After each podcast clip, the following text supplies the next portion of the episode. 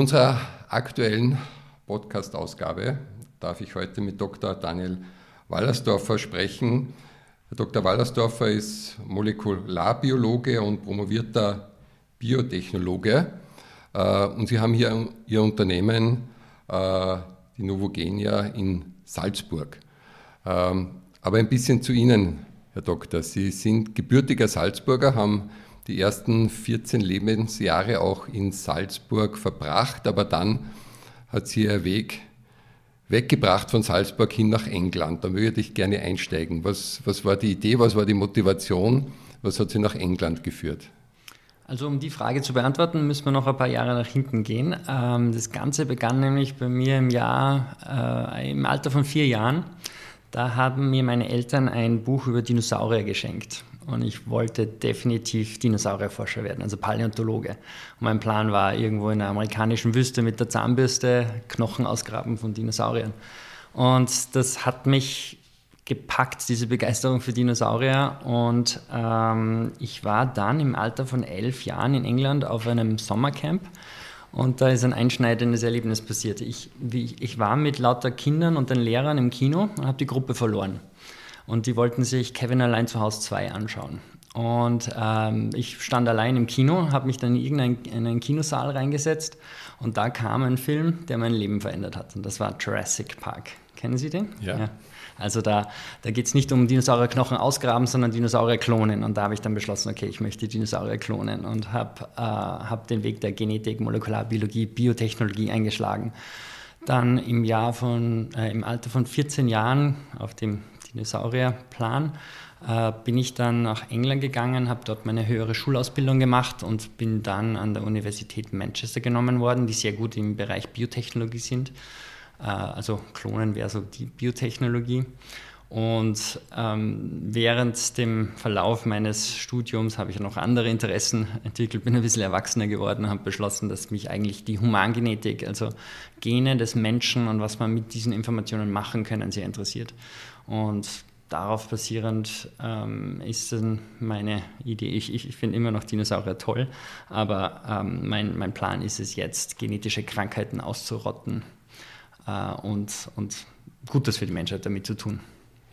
Ähm, ja, über das Thema der Genetik und äh, wie sie uns in der breiten Masse unterstützen kann, gesünder zu werden oder Gesundheit zu erhalten, wollen wir noch im Laufe dieses Podcasts sprechen. Ähm, vielleicht ganz kurz zur Aktualität. Die Novogenia ähm, ist ja durchaus auch in den letzten Monaten einer breiteren Öffentlichkeit in der Berichterstattung, auch bei uns, bekannt geworden äh, aufgrund der Covid-Testungen. Äh, Sie haben ja investiert, auch glaube ich, in einen Labor Automaten, Roboter. Ähm, darf ich Sie fragen, von welchen Kapazitäten sprechen wir da und äh, vor allem auch äh, von den Unterschiedlichkeiten der Tests? Was bieten Sie an? Hm.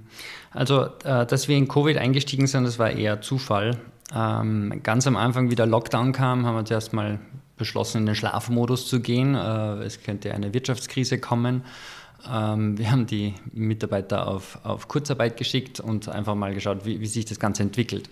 Aber nach ein paar Tagen ähm, wurden wir immer wieder gefragt, ob wir nicht Covid-Tests machen wollen. Und dann haben wir mal kalkuliert, dass eigentlich unser genetisches Labor, das wir zum Testen von menschlichen Genen verwendet haben, äh, dass es ja eigentlich optimal wäre, auch Virusgene zu testen. Also ähm, also genau dieselben Maschinen, die wir heute verwenden, kann man einfach auch verwenden, um Covid zu testen.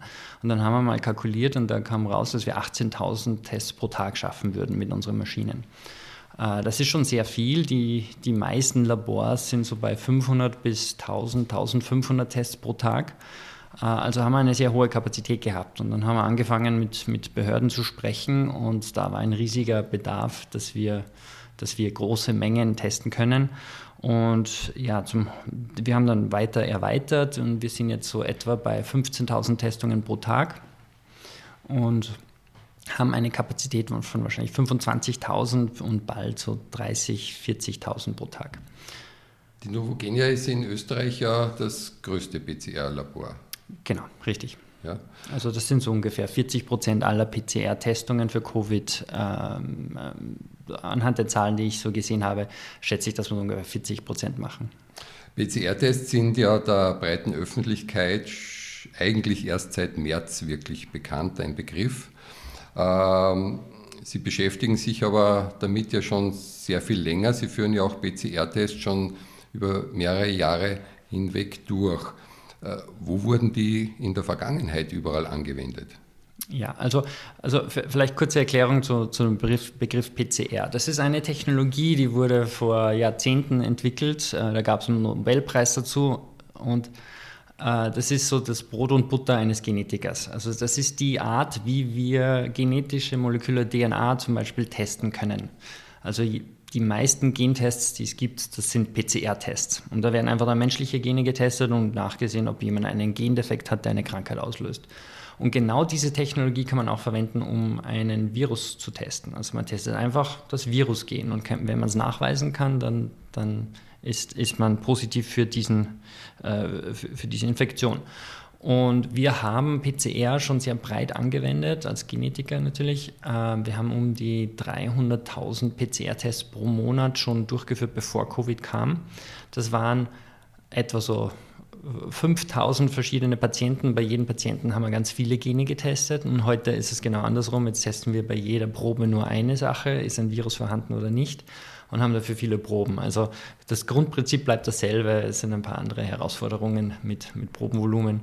Also PCR war vorher schon unser, unser Fokus und das haben wir jetzt noch weiter ausgebaut. Äh, um das Thema ähm, ja, ein Stück weit Covid und, und Tests abzuschließen, aber Sie haben ja als sozusagen jüngstes Kind äh, in ihrer Entwicklung gemeinsam mit Skidata etwas entwickelt, um Schnelltests durchführen zu können einerseits natürlich großartig, wenn zwei Salzburger Unternehmen, äh, die mit ihrer Technologie wahrscheinlich nicht unterschiedlicher sein können, ähm, aber wahrscheinlich mit ihrer Entwicklungsfreude sich wieder sehr ähnlich sind, da zusammengefunden haben. Können Sie uns kurz erklären, ähm, was ist dieses neue Novo Smart Screen und äh, was steckt da dahinter und welche Vorteile bieten sich da? Ja, also kurze Erklärung, warum wir die, die Nähe zu Shidata haben. Äh, Shidata war mehr oder weniger die Startup von meinem Vater.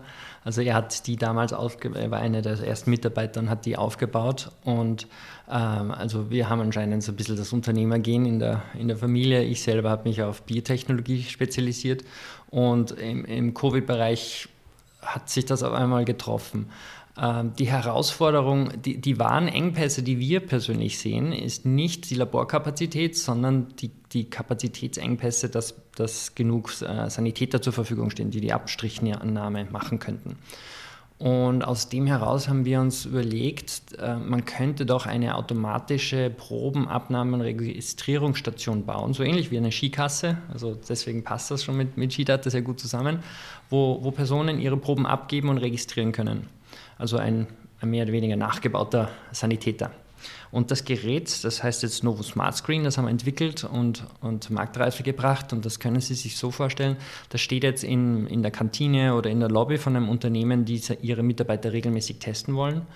Ähm, Mitarbeiter gehen hin, entnehmen ein Gurgelset, das ist ein Röhrchen mit Wasser, das gurgelt man und spuckt es dann in ein anderes Röhrchen über den Trichter und da drinnen sind dann so Stabilisierungssalze, die den Virus abtöten und stabilisieren. Das Röhrchen wird dann eingelegt in das Gerät. Das Gerät erkennt den Barcode auf dem Röhrchen.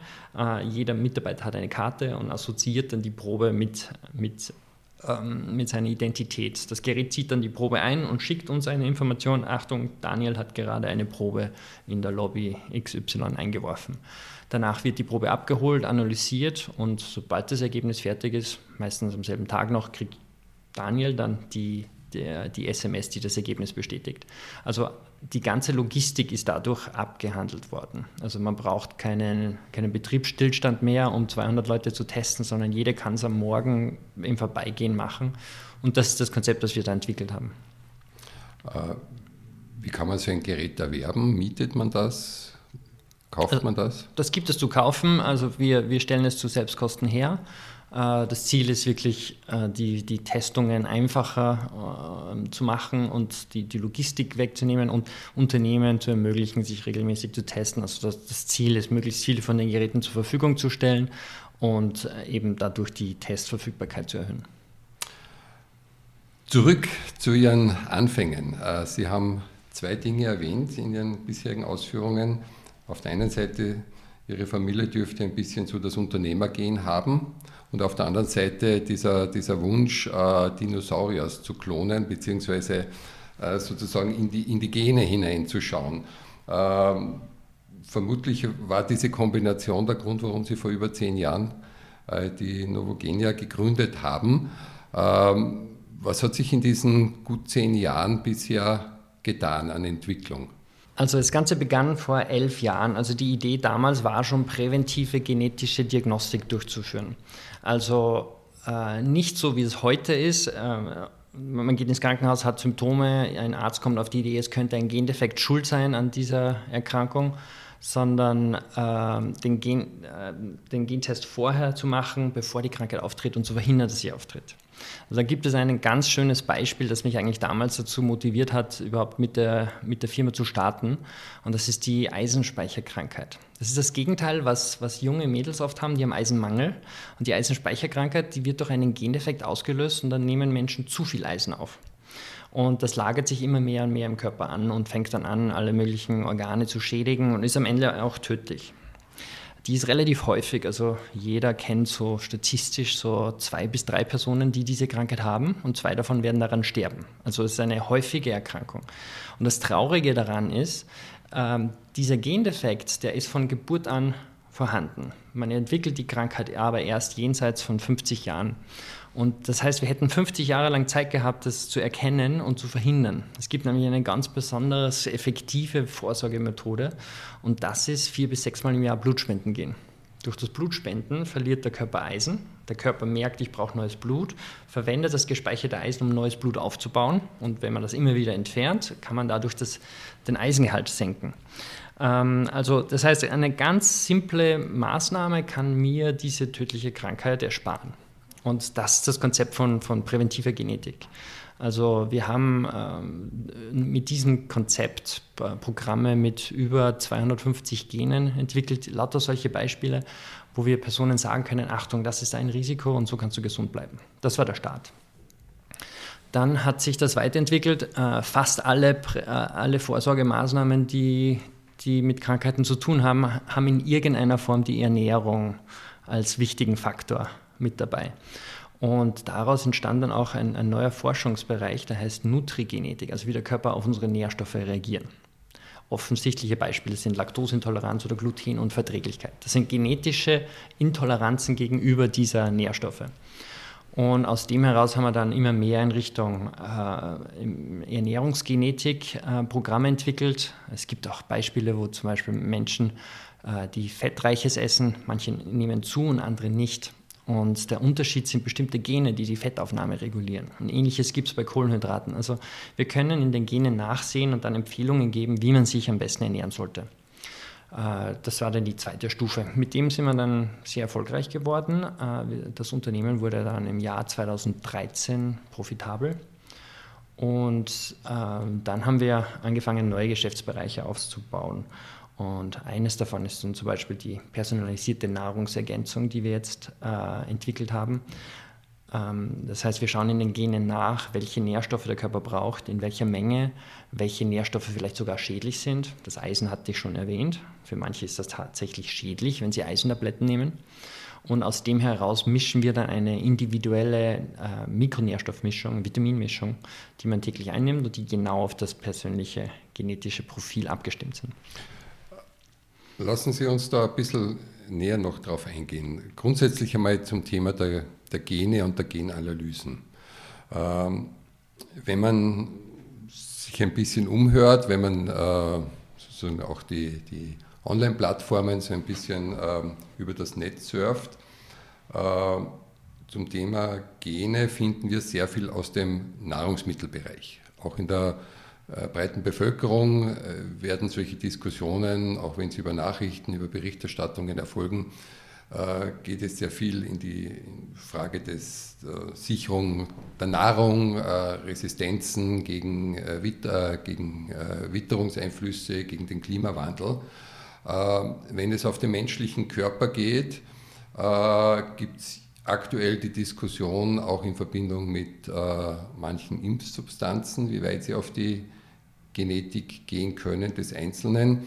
Äh, das heißt, es ist eigentlich äh, eher in den Berichterstattungen der Vergangenheit eher als Gefahr kommuniziert worden. Äh, und wenn man sich näher damit beschäftigt und es nicht mit der Ausbildung von Ihnen begleitet, eher dann sehr schnell sehr komplex. Wenn Sie es jetzt für, für uns einfach erklären können, liegt in der Genetik mehr Gefahr oder mehr Chance? Definitiv mehr Chance. Also äh, vielleicht kurze Erklärung. Gene, Gene sind nicht eine, abstrakt, eine abstrakte Chemikalie, die in unserem Körper rumschwirren. Gene sind der wahre Bauplan für unseren Körper. Die steuern, welche Augenfarbe wir haben, wie groß wir werden, ähm, welche Nährstoffe wir verdauen können, bis hin zu welche Charakterzüge haben wir. Sind wir eher ängstlich, eher mutig, äh, können wir mit Stress umgehen? Alle diese Sachen werden durch Gene gesteuert. Und es gibt so viele verschiedene Versionen von verschiedenen Genen und das ist genau der Grund, warum wir alle so einzigartig sind. Also ähm, nur ein Beispiel, eineiige Zwillinge, die sich schon sehr, sehr ähnlich sind, aber nicht identisch, äh, sehr, sehr ähnlich, die haben genau dieselben Gene. Also sie sind genetische Klone praktisch. Ähm, also da, da, sieht man, wie viel die Gene ausmachen. Und in Studien hat man gesehen, dass sie zu 75 Prozent an denselben Krankheiten leiden, dieselben Interessen und Talente haben und sich denselben Besuch, äh, Beruf auswählen. Also die Gene spielen da schon eine, eine, eine wichtige Rolle. Nicht alles, aber viel. Also äh, es, ist, es ist zweifellos, dass Gene alle Aspekte unseres Körpers in irgendeiner Form beeinflussen. So, ähm, es gibt heute etwa 6000 genetische Erkrankungen, die wissenschaftlich bestätigt sind. Das heißt, wir wissen, wenn ein Defekt in einer spezifischen Gen ist, löst das eine Krankheit aus. Ähm, 95 Prozent davon sind sehr gravierende Erkrankungen, glücklicherweise sehr selten, aber das sind dann Geburtsfehler, die man hat und da kann man nichts dagegen machen. Also das ist so die medizinische Genetik, mit der man auf die Welt kommt und das ist eine genetische Lotterie, ob man mit guten oder schlechten Genen ge geboren wird. Dann gibt es ähm, gibt ein, ein, paar Prozent, das hat mit Krankheitsrisiken zu tun. Das ist das, worauf wir uns gerne spezialisieren. Das ist kein absolutes genetisches Schicksal, sondern ein hohes Risiko, wo es noch andere Faktoren gibt, die wir steuern können. Also ähm, ganz einfach Laktoseintoleranz, genetische Erkrankung. Ähm, das kann man ganz einfach steuern, keine Laktose schlucken, man hat keine Symptome. Das heißt, da, da, gibt es bestimmte Bereiche, wo wir mit dem Wissen etwas anfangen können. Und das ist das, wo, was wir gerne machen. Nicht Todesurteile kommunizieren, sondern Informationen, wie kann ich gesund bleiben, kommunizieren. Und dann gibt es den Bereich der, ja, etwas den, den, den, Spaßbereich, die Ahnenforschung zum Beispiel. Da gibt es Firmen, die, die dann rausfinden können, wie viel Prozent meiner Gene sind von Neandertalern und, woher komme ich und gibt auch lustige Aspekte, wie sind meine, meine Ohrläppchen angewachsen oder freihängen und, und solche Aspekte. Das ist, wird alles von Genen ähm, gesteuert, das ist alles auch durchaus wahr. Das ist ein, ein eher lustiger Einblick in die, in die Genetik. Also äh, man kann sehr viel aus Genen herauslesen, sehr viel für die Gesundheit tun. Ähm, also das ist definitiv äh, mehr Chance als, als Risiko. Äh, wichtig ist natürlich, dass es richtig eingesetzt wird. Also Diskriminierung aufgrund von Genetik ist, ist falsch und da hat, war Österreich sogar Vorreiter. Im Jahr 1995 gab es das erste Gesetz, das genetische Diskriminierung durch Arbeitgeber oder Versicherungen verbietet. Also äh, das ist natürlich ein Risiko, allerdings das wird, mir sind keine Fälle bekannt, wo das überhaupt passiert wäre. Also das heißt, in einem nächsten Schritt nach der Analyse beschäftigen Sie sich ja auch mit dieser personalisierten äh, Form von Nahrungsergänzungsmitteln, die dann gewisse Inhaltsstoffe haben, die aufgrund der genetischen Analyse äh, Gesundheit fördern oder möglicherweise eine Veranlagung hemmen, die sich negativ entwickeln kann, beziehungsweise Dinge, Sie haben das Eisen jetzt zweimal angesprochen, tatsächlich weglassen, weil sie den Körper schädigen. Das heißt also, es geht in Richtung wirklicher Individualisierung von Ernährung ist das auch der Schritt in Richtung Individualisierung überhaupt von äh, pharmazeutischen Produkten? Ja, also wenn ich das noch ein bisschen ausführen darf, zum Beispiel bei, bei Nährstoffen, eines der am weitesten verwendeten Nährstoffe ist Folsäure.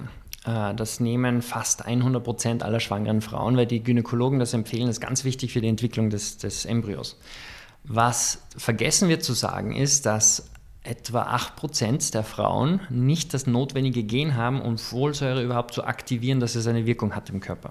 Da braucht man ein spezifisches Gen, das MTHFR-Gen. Und äh, das bedeutet also, 8% der Frauen nehmen eine, Wirk eine Form von Folsäure, die nicht wirkt. Da gibt es aber einen Weg drumherum. Man kann nämlich bereits die aktive Form von Folsäure zu sich nehmen. Also dann, dann, dann umgeht man diese genetische Insuffizienz. Also das heißt, man müsste eigentlich, um diesen wichtigen Aspekt für die Embryoentwicklung zu erfüllen, die richtige Form von Folsäure nehmen. Und das sind solche Aspekte, wo, wo es Unterschiede gibt, äh, die auch sehr gut wissenschaftlich untersucht sind. So, zu den pharmazeutischen Mitteln. Das ist ein weiterer Bereich, ein neuer Forschungsbereich, der heißt Pharmakogenetik, also wie Gene mit äh, Medikamenten interagieren. Äh, da haben wir mittlerweile ein sehr, sehr umfangreiches Programm. Also da untersuchen wir Gendefekte in 14 verschiedenen Genen, die jeweils für bestimmte Medikamente, für den Abbau bestimmter Medikamente verantwortlich sind. Und das ermöglicht uns, ähm, eine Liste von ungefähr 2000 Medikamenten zu erstellen, wo man dann rausfindet, Achtung, dein Körper kann dieses Medikament nicht abbauen. Und das führt dann dazu, wenn ich es täglich nehme, wird es immer mehr und mehr und irgendwann kommt es zu Vergiftungserscheinungen und Nebenwirkungen. Also das ist, das ist etwas, was definitiv in der Zukunft sehr breit angewendet werden wird. Äh, es gibt ein paar Wissenschaftler, die vergleichen, heute jemandem ein Medikament zu geben, ohne seine Gene zu kennen, wie wenn wir jemandem eine Bluttransfusion geben würden, wenn wir seine Blutgruppe nicht kennen. Also das, äh, da ist sehr viel Wahres dran. Also da gibt es noch viel Potenzial, Nebenwirkungen zu verhindern und den Therapieerfolg zu erhöhen. Hat dieses individuelle Design jetzt im Bereich der Nahrungsergänzung, aber auch natürlich in Richtung tatsächlich äh, pharmazeutischer Produkte, vor dem Hintergrund, äh, wenn man sich jetzt anschaut, die, die Pharmaindustrie, die dann doch nach der Entwicklung und Freigabe eines Produktes doch schauen, eine entsprechende Kapazität äh, zusammenzubringen, um diese Investition auch sozusagen zu reinvestieren. Kann das bei aller Vernunft auch tatsächlich am Markt eine Chance haben? Dieses individuelle Design braucht ja wirklich dann auch wirklich dieses individuelle Analysieren und dann zusammenstellen. Und das geht ja dann nicht mehr in der Masse. Ja, eigentlich, ich, ich sehe es genau äh, andersherum. Das Gegenteil ist der Fall. Ähm, wenn ein, ein Pharmakonzern sagt, ich entwickle jetzt ein neues Medikament, das kostet Milliarden und äh, ein großer Prozentsatz der, der, der Medikamente schafft es nicht durch die Phase 3 Zwei Leute sterben unter den, unter den Testpersonen und es ist zu gefährlich, es freizugeben. Das heißt, viele Medikamente haben es durch Nebenwirkungen nicht auf den Markt geschafft, obwohl sie eigentlich hilfreich wären. So, und jetzt, äh, jetzt lernen wir mehr und mehr über die Pharmakogenetik, dass eigentlich Gene daran schuld sind, dass das passiert. Und dass wir eigentlich, wenn wir vorher nachgeschaut hätten, wir, wir einfach diejenigen, die es nicht vertragen, rausfiltern und den anderen das verabreichen können. Und, und da sehe ich jetzt einige Pharmafirmen, die genau das machen. Die sagen, hey, graben wir nochmal unsere alten äh, Medikamente aus, die es nicht geschafft haben. Schauen wir mal, ob ein Gentest uns hier geholfen hätte. Und das Ergebnis wird sein, und wir haben da schon einige Kooperationen in dem Bereich, dass bei bestimmten Medikamenten nur nach einem Gentest überhaupt das verschrieben werden darf. Und dadurch wird es richtig dosiert und äh, keine Nebenwirkungen oder sehr geringe Nebenwirkungen und hoher Therapieerfolg. Also das ist eher eine, eine Geldsparmaßnahme für die, weil diese sehr teuren Projekte der Vergangenheit können wieder neu aufgerollt werden. Ähm, wir kommen langsam zum Schluss. Ich möchte aber ein, einen Bereich noch hereinholen, der ja auch eine große Gruppe an Menschen äh, betrifft. Sie interessiert sich dafür und sie beschäftigen sich auch damit, mit dieser Entwicklung dieser personalisierten äh, Bereich der Kosmetik.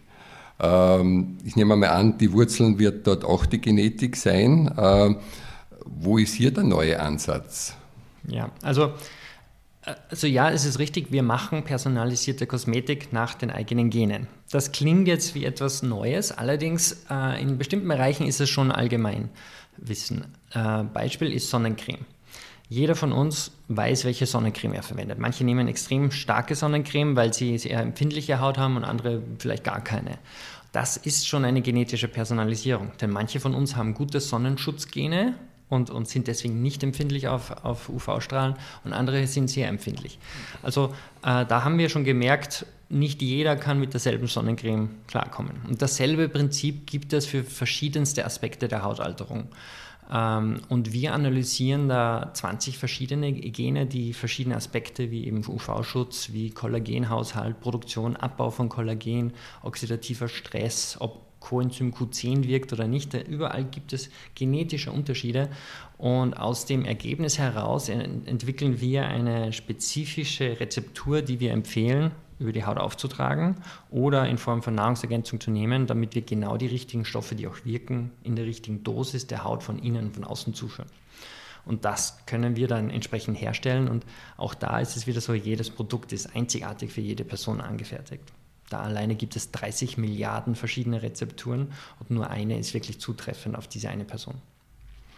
Äh, wenn wir ein bisschen in die Zukunft schauen, was würden Sie sich wünschen oder zeichnet sich da für Sie schon ein relativ klares Bild ab, mit dem Sie sich so in den nächsten fünf bis zehn Jahren beschäftigen werden? Ähm, Personalisierung an allen Ecken und Enden, das sehen wir ja jetzt schon. Es gibt schon 3D-gedruckte, personalisierte äh, Turnschuhe. Also Personalisierung überall äh, wird kommen und nirgendwo macht es so Sinn wie in der Ernährung sowie in der Medizin. Also dass wir wirklich auf individuelle Begebenheiten ähm, eingehen. Und das sehe ich jetzt schon. Die Pharmakogenetik wird immer mehr und mehr angewendet, also Medikamentenunverträglichkeiten. Ähm, also ich ich sehe die Medizin in einem großen Wandel, wo personalisierte Therapien oder Prä Prävention angewendet wird und ebenso in in der Ernährung.